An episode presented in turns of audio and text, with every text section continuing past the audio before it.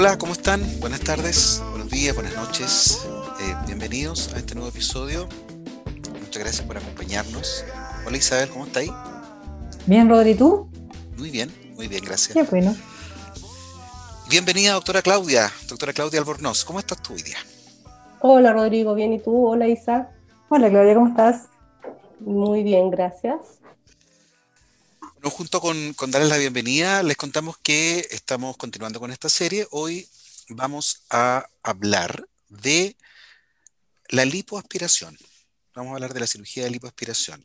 Vamos a tratar de revisar, defancar mitos, eh, confirmar las verdades, etcétera. Bueno, como quiera que sea, entregar toda la información que sea necesaria para que, de todas formas, cuando lleguen a conversar con, con cirujanos, cirujanas, ya sepan todo lo posible.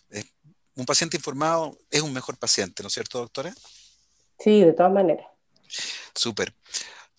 Bueno, partamos entonces, partamos conversando. Eh, hay que recomendar, si no han escuchado los capítulos anteriores, es bueno que los, que los escuchen, que los repasen. Hablamos de diferentes temas, por supuesto. ¿no? Eh, este, este se lo dedicamos a la lipoaspiración, hemos conversado de, principalmente de cirugía de mama, ¿no es cierto? De, de mamoplastia de aumento, de, perdón, eh, cirugía de aumento mamario, de reducción mamaria y de, y de mastopexia. Hoy día vamos a conversar de una parte distinta al cuerpo. Bueno, típicamente una parte distinta al cuerpo. Vamos a hablar de la lipoaspiración. Uh, doctora, partamos por el comienzo. Suele ser lo mejor. ¿Qué es la lipoaspiración realmente?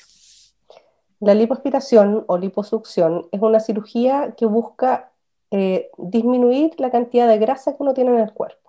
¿Ya? Es súper importante que uno tenga claro que no es una cirugía para bajar de peso. A mí me pasa que me llegan muchos pacientes muy gorditas que creen que la lipo va a ser la solución a todos sus problemas. Y la verdad es que la lipo es súper efectiva, es una cirugía muy buena, pero hay que hacer la salvedad que es para mejorar el contorno de tu cuerpo, no es para adelgazar. ¿La celulitis tampoco la reduce? Un poco, pero tampoco es la, la, solución definitiva. No hay una solución definitiva, lamentablemente, para la celulitis. O sea, las, las cosas que pueden disminuir la celulitis es comer menos carbohidratos, hacer ejercicio, tomar harto líquido, pero eh, la lipo la atenúa, pero no la mejora 100%. Perfecto, pregunta. Yo parto preguntando, ¿en qué parte del cuerpo te puedes hacer una liposucción? Te puedes hacer una lipoaspiración básicamente en todo el cuerpo, eh, donde generalmente las pacientes nos piden, que son las zonas donde más se acumula grasita, es la guatita, en el abdomen, eh, en las caderas, y el típico rollito que se hace atrás como arriba de la ropa interior o debajo del sostén. Esas son como las zonas típicas que nos piden lipoaspiración. Eh, a veces también se hace lipo en los brazos o lipo en los muslos. En el fondo, en cualquier zona donde haya una acumulación de grasa. Y el procedimiento se hace a través de heridas muy chiquititas, incisiones pequeñitas de menos de un centímetro, por el que se introducen cánulas, que son, imagínate, como una manguera de metal más rígida, y uno a ciegas va, eh, va tocando donde está la cánula y esto va conectado con un sistema de aspiración y va aspirando la grasa. Entonces es importante que sepa, sea hecho por alguien que sepa hacerlo porque si no te pueden quedar muchas irregularidades. Te pueden quedar, por ejemplo, los lados distintos, cosas así. O sea, claro, o sea, te pueden quedar, no sé, pues si son, imagínate, los dos muslos, te puede quedar un muslo más gordo que otro, o te pueden quedar zonas como de abollones en el fondo, porque la cánula, por cada pasada que uno hace, va aspirando, entonces tiene que ser hecho súper en forma homogénea y como bien sistemático, o sea, bien ordenado, para que sea un resultado eh, homogéneo y, y adecuado.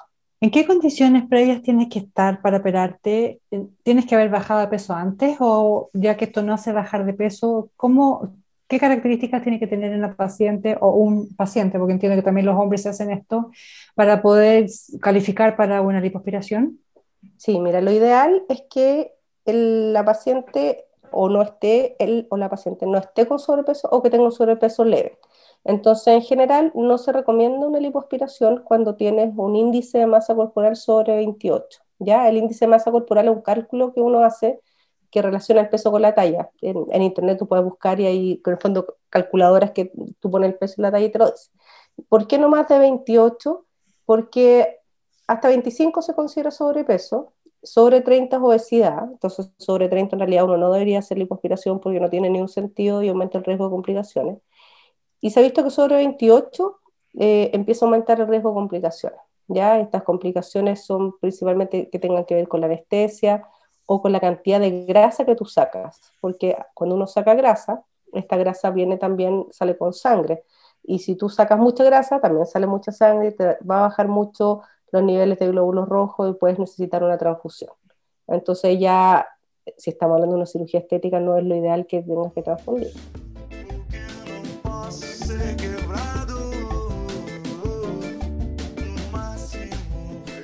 Entonces, lo ideal entonces es tener un, sobre, peso adecuado o sobrepeso leve.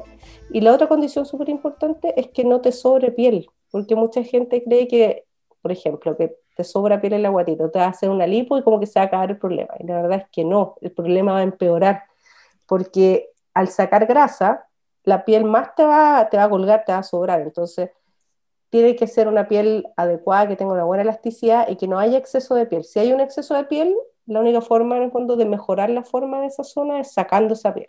Entonces, por ejemplo, si tú tuviste varios hijos y en el fondo quedaste con la guatita como muy suelta, si te sobra piel, vas a necesitar una abdominoplastía asociada a una lipoaspiración, pero la, la lipo sola no se la va a poder, básicamente. Dicen que, que la lipoaspiración es un poco dolorosa, ¿o no? El, el postoperatorio. La lipoaspiración es como que te atropellara un tren. Así es el dolor. o sea, es bien dolorosa. Sí, la lipo duele. O sea, hay que ser súper honesta. Yo le digo a las pacientes, me preguntan, ¿la lipo duele? Yo, no, la lipo es como que te atropella un camión. Así te vas a sentir. Eh, duele mucho los primeros tres días. Por supuesto, quedas con medicamentos para el dolor. Muchas veces la gente los primeros días dice, ah, ¿por qué me hice esto? Nunca más me hago nada, pero se les olvida cuando ven los resultados. ¿ya? Eh, los primeros días dura, eh, es fuerte el dolor, los primeros 3, 4 días, después disminuye harto. Pero sí, la lipo duele. ¿Ya? Y todos los que se han hecho una lipo están a decir lo mismo, que duele harto. Pero eh, la ventaja es que vale la pena, o sea, es un dolor que es bueno al final por el resultado que tú logras con una lipoaspiración. Muchas veces no lo consigues con mil horas de gimnasio, porque hay grasas que están como pegadas, como que ya no, en el fondo se produce un grado de fibrosis que aunque tú bajes de peso, la grasa queda pegada y eso se llama lipodistrofia. Y eso no hay forma de, de sacarla sino con una lipo. Incluso nosotros a veces con la lipo, haciendo la lipo nos cuesta, son grasas así como bien duras, que a nosotros nos cuesta sacarlas con la lipoaspiración. Imagínate derretirla con, haciendo ejercicio, o sea, a veces cuesta mucho. Perfecto. Esto dijiste que era con anestesia general, ¿no? Sí, ¿Y es una cirugía ambulatoria? Eh, mira, salvo que sea una lipo de una, de una zona muy chiquitita, eh, en general hay que hacerla con anestesia general, ¿ya? Y eso por, por todo lo que hablábamos, pues, o sea, es un procedimiento que se hace ciega, que tú necesitas tener bien controlado al paciente, porque si le sacas, no sé, imagínate, 3, 4 litros de grasa, esa grasa viene con sangre, necesita estar bien monitorizado.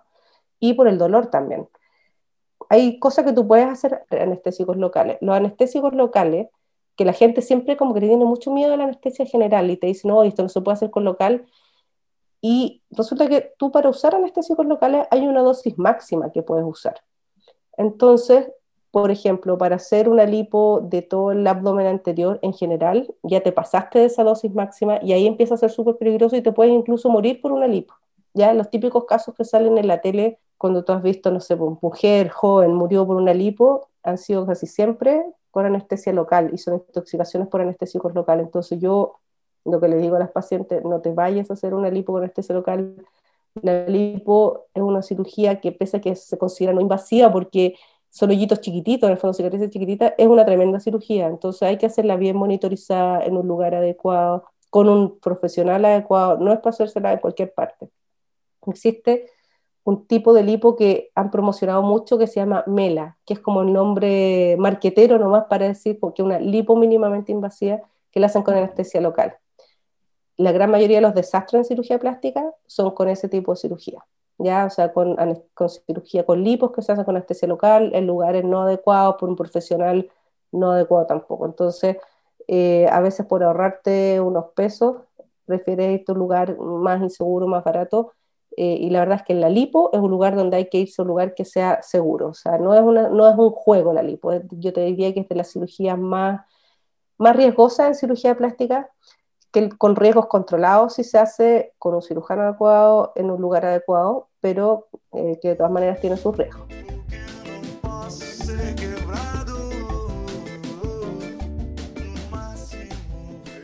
En el postoperatorio también te ponen fajas y ese tipo de cosas. Me imagino que tampoco puedes hacer deporte. ¿Qué pasa ahí con el, el cuidado postoperatorio?